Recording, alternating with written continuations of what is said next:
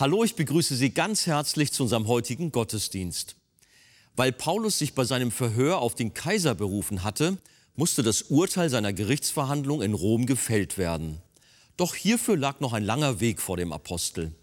Pastor Wolfgang Wegert spricht in der heutigen Predigt über den Beginn dieser beschwerlichen Reise, der uns in Apostelgeschichte Kapitel 27 berichtet wird. Und ich lese die Verse 7 bis 11 als Auszug des Predigtextes. Da wir aber während vieler Tage eine langsame Fahrt hatten und nur mit Mühe in die Nähe von Knidos kamen, gelang es uns wegen des starken Windes nicht, dort anzulegen. Stattdessen nahmen wir Kurs auf Kreta, steuerten am Kap Salmone vorbei und kamen mit größter Mühe an einen Ort, die schönen Häfen genannt, in dessen Nähe die Stadt Lasea war. Da aber schon geraume Zeit verflossen war und die Schifffahrt gefährlich wurde, weil auch das Fasten bereits vorüber war, warnte sie Paulus und sprach zu ihnen, ihr Männer, ich sehe, dass diese Schiffsreise mit Schädigung und großem Verlust nicht nur für die Ladung und das Schiff, sondern auch für unser Leben verbunden sein wird. Aber der Hauptmann glaubte dem Steuermann und dem Schiffseigentümer mehr als dem, was Paulus sagte. Ob Paulus mit seiner Aussage Recht behielt und was uns diese Geschichte über Warten, Vertrauen und auch Ermutigungen, Nöten und Sorgen lehrt, erfahren Sie in der Predigt mit dem Titel Ich ermahne euch, guten Mutes zu sein.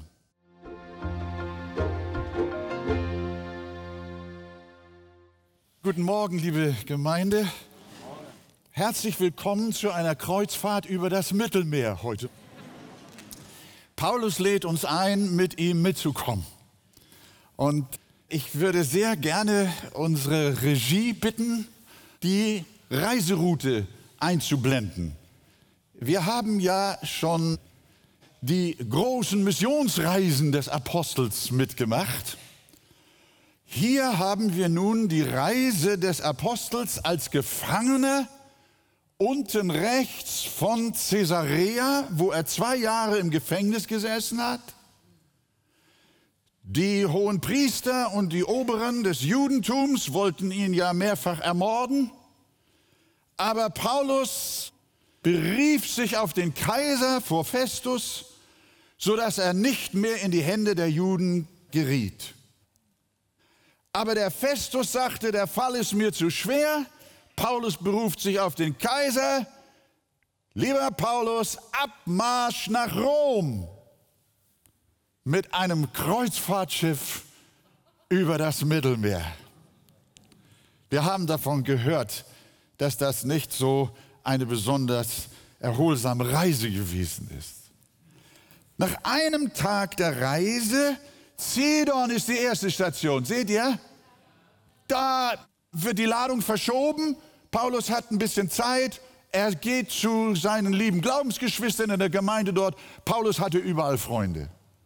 Dort ließ er sich pflegen, wie es in unserem Text hieß, wahrscheinlich sich ein bisschen zurüsten für die beschwerliche Reise, die vor ihm lag. Und dann sind sie wieder an Bord gegangen, haben sich versammelt oder Paulus auch. Und dann ging es hier an der Küste immer entlang. Könnt ihr sehen?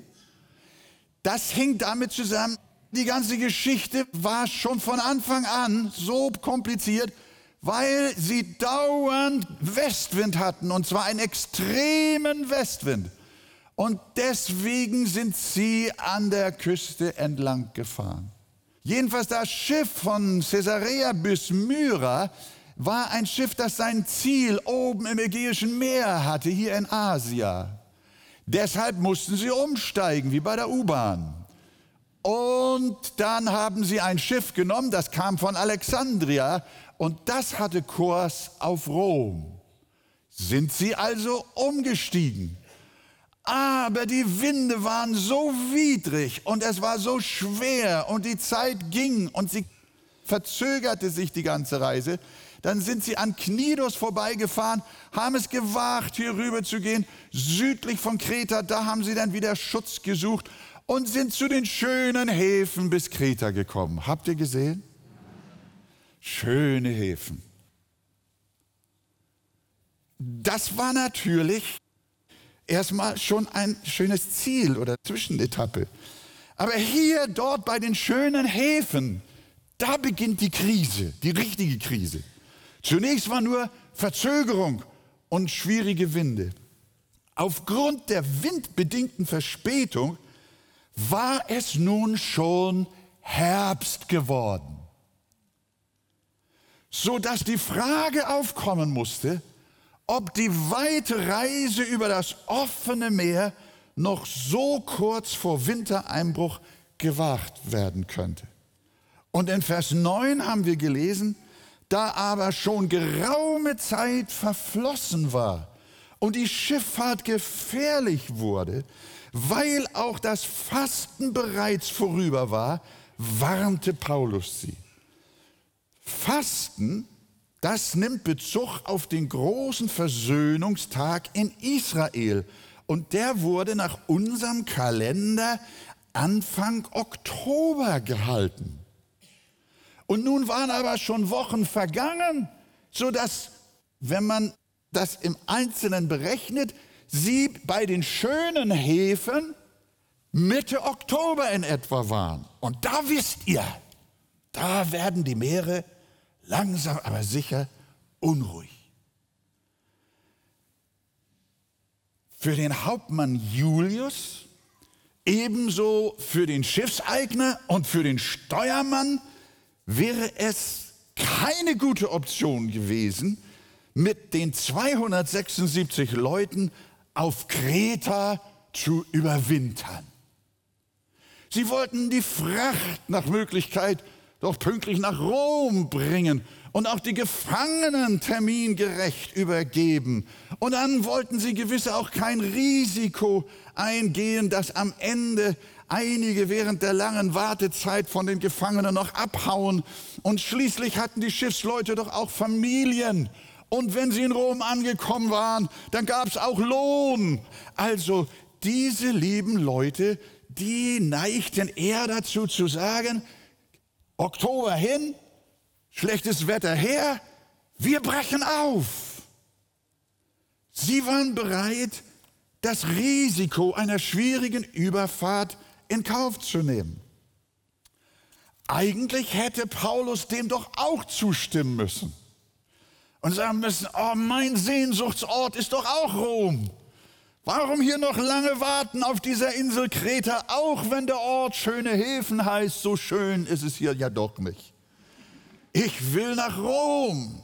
Dort wollte er doch auch so schnell wie möglich hin. Aber Paulus wusste, was Schiffbruch ist. Wir lesen in seinem Brief 2. Korinther 11, der damals schon an Korinth versandt war. Ich bin dreimal mit Stöcken geschlagen, einmal gesteinigt worden und jetzt dreimal habe ich Schiffbruch erlitten. Einen Tag und eine Nacht trieb ich auf dem tiefen Meer. Also solche Geschichten hat Paulus schon hinter sich gehabt. Und er hatte keine Lust, sowas nochmal wieder zu erleben, auch wenn er so gerne nach Rom wollte. Ehe er diese Reise antrat, hatte er schon ganz bittere Erfahrungen auf dem Meer gemacht. Und darum in Vers 10 habt ihr in eurer aufgeschlagenen Bibel vor euch, Paulus sah, ihr Männer, ich sehe, dass diese Schiffsreise mit Schädigung und großem Verlust nicht nur für die Ladung und das Schiff, sondern auch für unser Leben verbunden sein wird. Nicht nur seine bitteren Schiffsbrüche ließen ihn innehalten, sondern er war auch ein Mann von Geduld und Besonnenheit. Er hatte ein klares Ziel vor Augen, aber er wollte es nicht mit Gewalt erreichen. Er konnte warten. Er konnte auf Gottes Zeit warten. Und wenn er einen ganzen Winter noch in Kreta hätte zubringen müssen, dann hätte er das auch aus Gottes Hand genommen und hätte wahrscheinlich dort noch gepredigt, kann ich mir vorstellen. Und Gemeinden gegründet, wie er das auf der anderen Insel in Zypern ja auch getan hatte. Jesus sagt einmal zu seinen Jüngern, meine Zeit ist noch nicht da, aber eure Zeit ist alle Wege.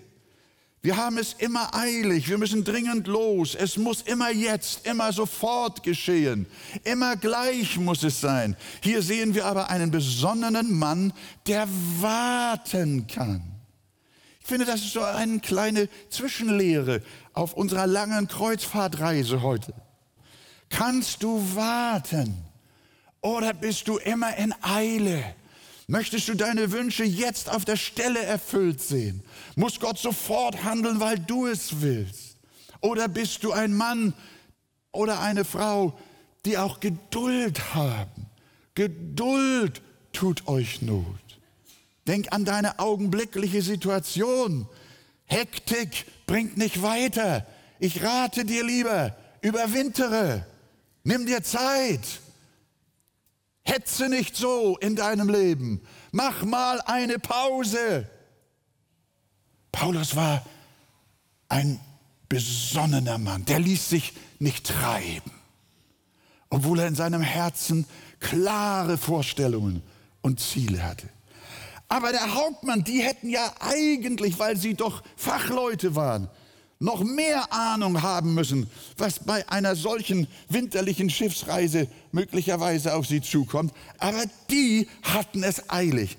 Vers 11. Aber der Hauptmann glaubte dem Steuermann und dem Schiffsherrn mehr als dem, was Paulus sagte.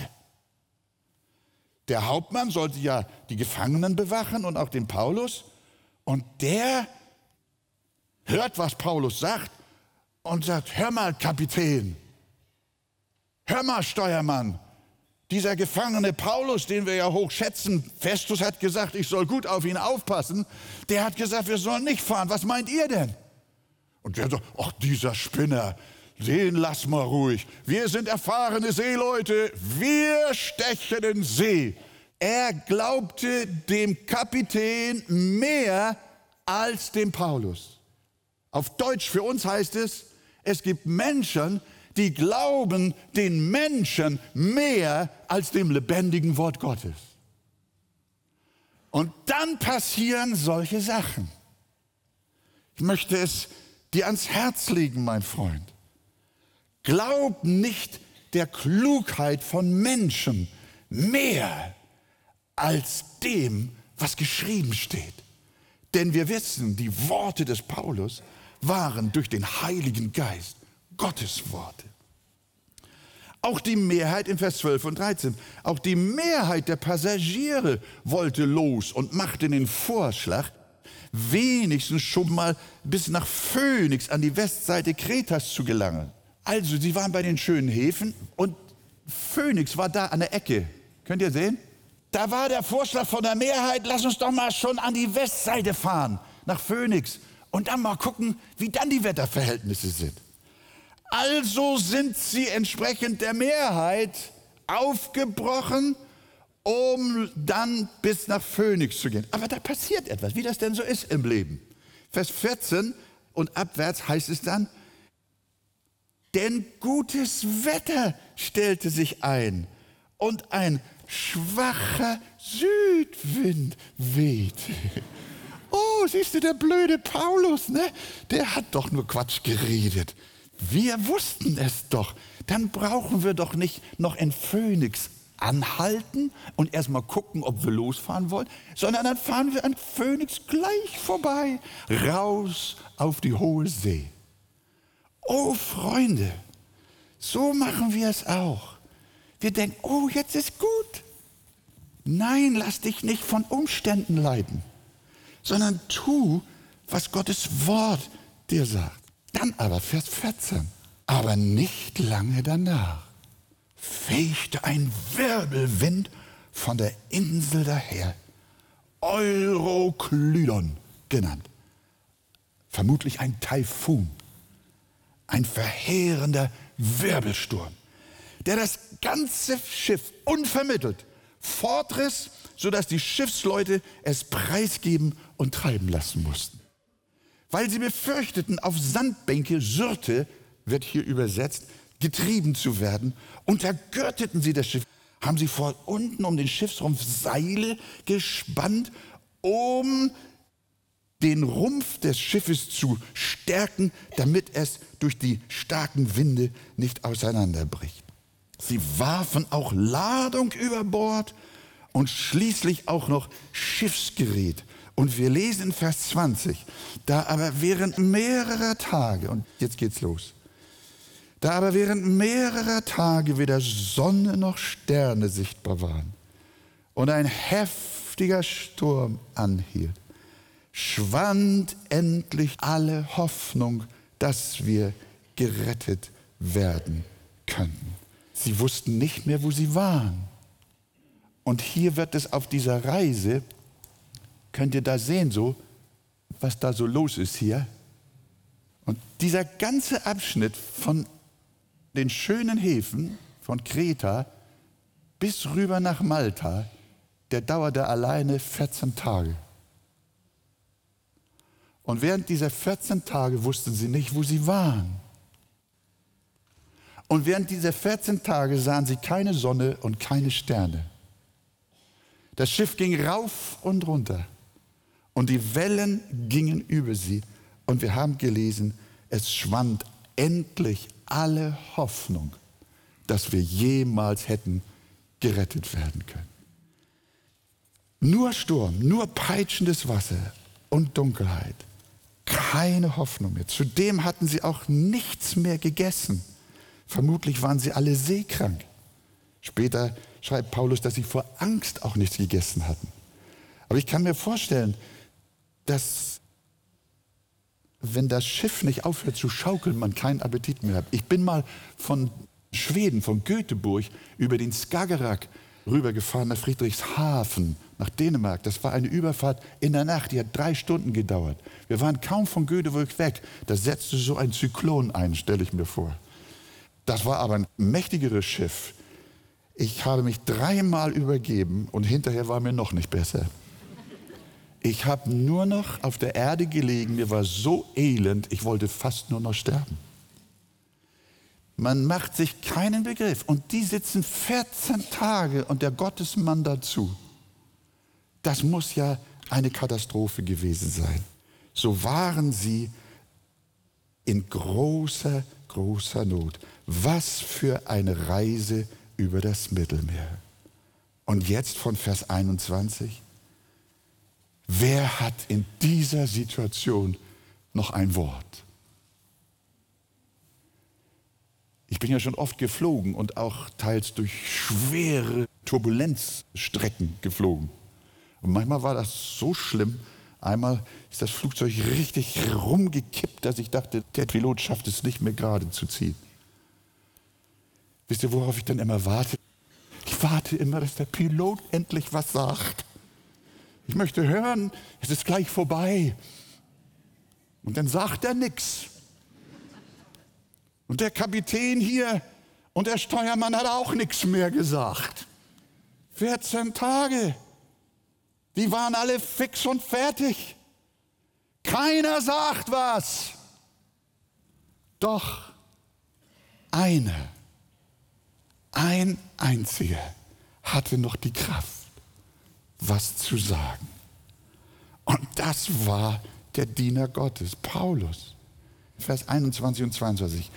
Paulus hatte eine Botschaft in dieser Dunkelheit.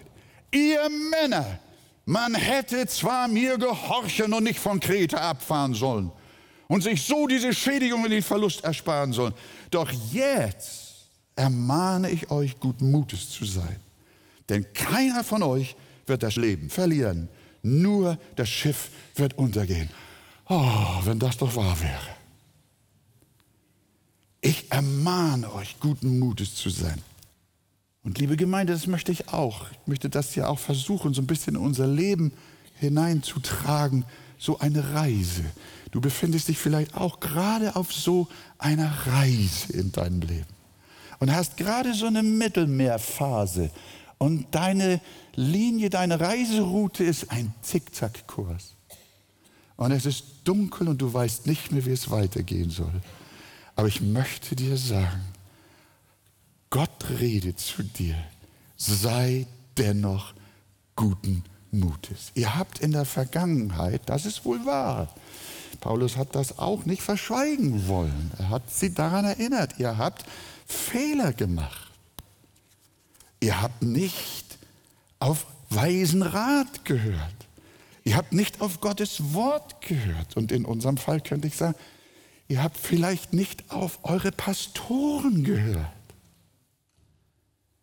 Und hattet es sehr eilig mit eurer Sache. Und sie überstürzt. Ihr habt beispielsweise in eine ungeklärte Beziehung euch hineingestürzt. Und nun ist der Sturm da. Ihr hättet hören sollen. Vielleicht auch auf deine Eltern hören sollen. Aber Paulus, und das ist wiederum hier der Seelsorger, der Mann voller Liebe und reinen Herzens. Paulus reitet nun nicht auf seinen Warnungen herum, sondern er nimmt es nun, wie es ist. Er nimmt die Situation aus Gottes Hand. Er zerbricht nicht an ihr. Er sagt nicht, hätten wir doch, so kenne ich Menschen, sogar Christen, die mit ihrer Frau oder mit anderen Menschen rummachen und tun und sie nur mit Vorwürfen überziehen. Du hast Schuld, weil du damals so und so hättest du doch, ich hab dir doch gesagt und so weiter und so. Ich sag euch, wenn ihr so weitermacht, geht eure Ehe ganz kaputt. Paulus hatte nicht so ein Herz. Er sagt, auch diese Lage, in die wir schuldhaft geraten sind, ist letztlich von Gott. Und er bringt uns auch da wieder raus. Ja, das ist wirklich wahr. Nimm alles aus Gottes Hand. Auch wenn du so schuldhaft dich verstrickt hast. Gott ist immer noch im Regiment. Ich ermahne euch, guten Mutes zu sein. Woher nahm Paulus denn diesen Mut? Er hätte selbst doch auch Grund gehabt, verzagt und verwirrt zu sein. Hatte Gott ihn doch vor den Mördern in Jerusalem und Caesarea bewahrt, um im Mittelmeer zu ertrinken? Warum konnte Paulus so auftreten, als wäre er der Kapitän? Ich glaube, er war es auch. Aber wie kam es zu dieser Kraft und zu dieser Autorität, zu dieser Kühnheit, mit der Paulus aufgetreten ist angesichts des Untergangs? Ich glaube, Paulus lebte mit Gott. Paulus war ein Beter. Ich glaube, der hat die 14 Tage und 14 Nächte, soweit er konnte, gebetet. Er war es doch, der geschrieben hat, betet ohne Unterlass. Er war es, der geschrieben hat, seid fröhlich in Hoffnung, in Bedrängnis haltet stand, seid beharrlich im Gebet. Und aus solchen Worten, liebe Freunde, können wir entnehmen, dass Paulus viel gebetet hat während dieser schrecklichen Zeit. Und der Herr war bei ihm. Und ich möchte euch alle ermutigen, die ihr in solchen Stürmen seid, betet viel. Sucht das Angesicht des Herrn und dann wird Gott euch eine Antwort geben. Amen.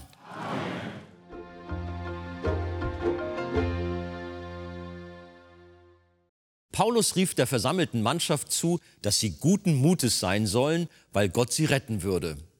Diese Botschaft dürften auch wir im übertragenen Sinne an andere Menschen weitergeben. Hinzu kommt aber auch die praktische Hilfe für Menschen in Not. Hierfür setzt sich die Arche auf verschiedenen Kontinenten ein, so zum Beispiel auch in Südamerika. Sehen Sie jetzt einen kurzen Film von unseren humanitären und diakonischen Missionsprojekten in Brasilien.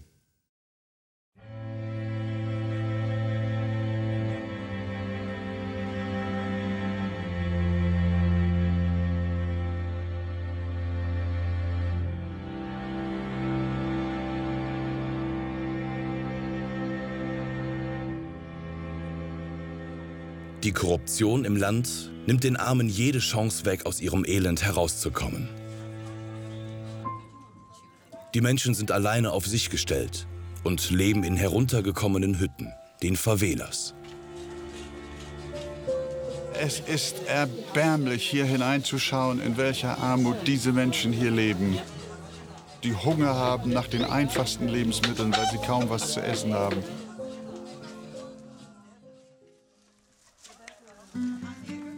Pastor Krüger und seine Frau versorgen daher das Armenviertel regelmäßig mit Lebensmitteln und Sachspenden. Die Familiennothilfe ist ein Sozialprojekt der Arche Hamburg und ist von existenzieller Bedeutung für die Ärmsten in Brasilien. Durch diesen praktischen Einsatz der Nächstenliebe sind Beziehungen entstanden. Die Unterstützung geht über die materielle Hilfe hinaus. Die Menschen hier haben einen großen Hunger nach Gott. Und so haben die Krügers mit einer regelmäßigen Bibel- und Gebetsstunde begonnen.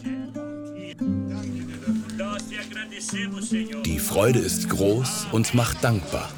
Wir freuen uns, diese Menschen getroffen zu haben. Sie sind unsere Geschwister im Herrn. Die Hilfe der Arche soll sich fortsetzen, denn für die Menschen ist sie ein großer Segen. Gemeinsam der Not begegnen. Für Menschen in Brasilien.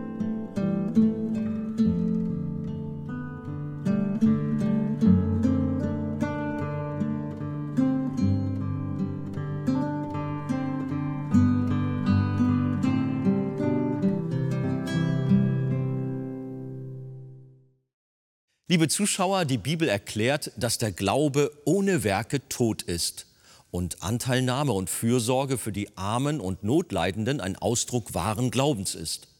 Wir bedanken uns bei allen, die uns dabei unterstützen und dadurch neue Hoffnung und Lebensperspektive in das Leben vieler Menschen in aller Welt bringen.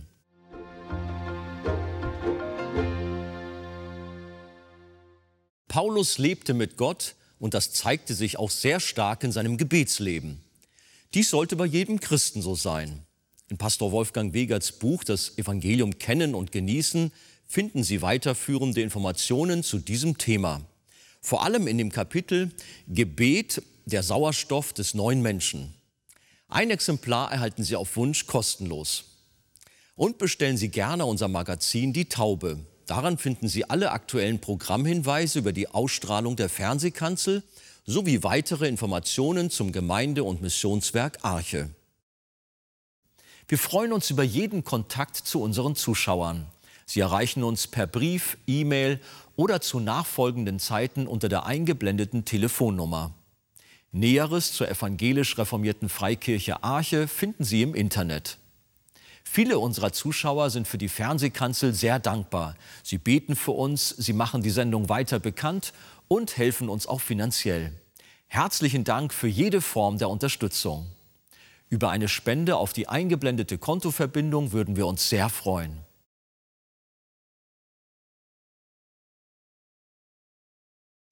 Nun verabschiede ich mich von Ihnen. Vielen Dank für Ihr Interesse.